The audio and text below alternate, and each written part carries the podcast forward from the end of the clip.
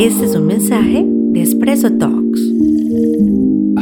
Hola, bienvenido a un nuevo Espresso. Soy Sergio Telles y quiero compartir contigo un sencillo y corto mensaje que será de bendición en este día.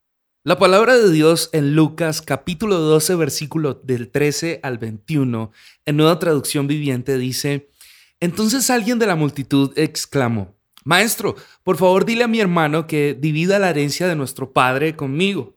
Jesús le respondió, Amigo, ¿quién me puso por juez sobre ustedes para decir cosas como esa? Y luego dijo, Tengan cuidado, absténganse de toda clase de avaricia no vivan siempre con el deseo de tener más y más. La vida no se mide por cuánto tienen, no por ser dueños de muchas cosas, se vive una vida larga y feliz. Luego les contó una historia. Un hombre rico tenía un campo fértil que producía buenas cosechas. Se dijo a sí mismo, ¿qué debo hacer?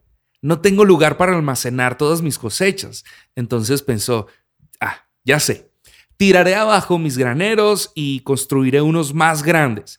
Así tendré lugar suficiente para almacenar todo mi trigo y mis otros bienes. Luego me pondré cómodo y me diré a mí mismo, tienes almacenado para muchos años, relájate, come, bebe y diviértete, y disfruta de la vida lo más que puedas.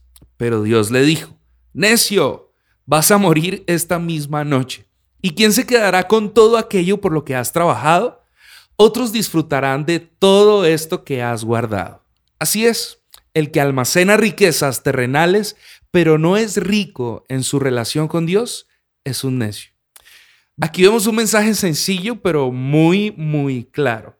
Jesús nos deja tres enseñanzas. Primero, no está mal soñar y tener cosas, esforzarnos por darle bienestar a los nuestros. Lo que no es sano es poner toda nuestra confianza y felicidad en las riquezas. Cuando digo riquezas, quiero hacer mención a una posición social, a títulos, casas, lujos, etc. La segunda parte del verso 15 dice, la vida no se mide por cuánto tienen, no por ser dueño de muchas cosas, se vive una vida larga y feliz. Segunda enseñanza. El versículo 19 nos muestra lo aparentemente confiados y seguros que podemos llegar a estar de lo que terrenalmente hemos construido, olvidando que en esta vida solo somos caminantes, escucha, extranjeros, que nuestro transitar por este mundo es temporal y que un día tendremos una cita eterna. En el libro de Santiago, capítulo 4, verso 13, dice, escúchenme ustedes los que dicen, hoy o mañana iremos a la ciudad Allí nos quedaremos todo un año y haremos buenos negocios y ganaremos mucho dinero. ¿Cómo pueden hablar así cuando ni siquiera saben lo que les va a suceder mañana? Su vida es como la niebla. Aparece por un poco de tiempo y luego desaparece. Más bien deberían decir, si Dios quiere, vuelvo y repito, más bien deberían decir, si Dios quiere, viviremos y haremos esto o aquello. Tú que me escuchas, coloquemos este día y todos los días de nuestra vida en manos de Jesús, nuestro fiel Dios, y que Él haga su perfecta y bella voluntad en cada uno de nosotros. Tercera enseñanza. Esforcémonos por tener una vida próspera, diligente, trabajemos mucho, pero esforcémonos aún más por nuestra relación con Dios, por tener una buena y excelente relación con Dios.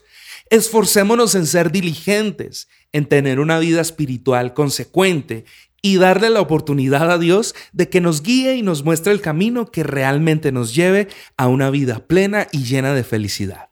Dios te bendiga. Esto es Espresso Talks.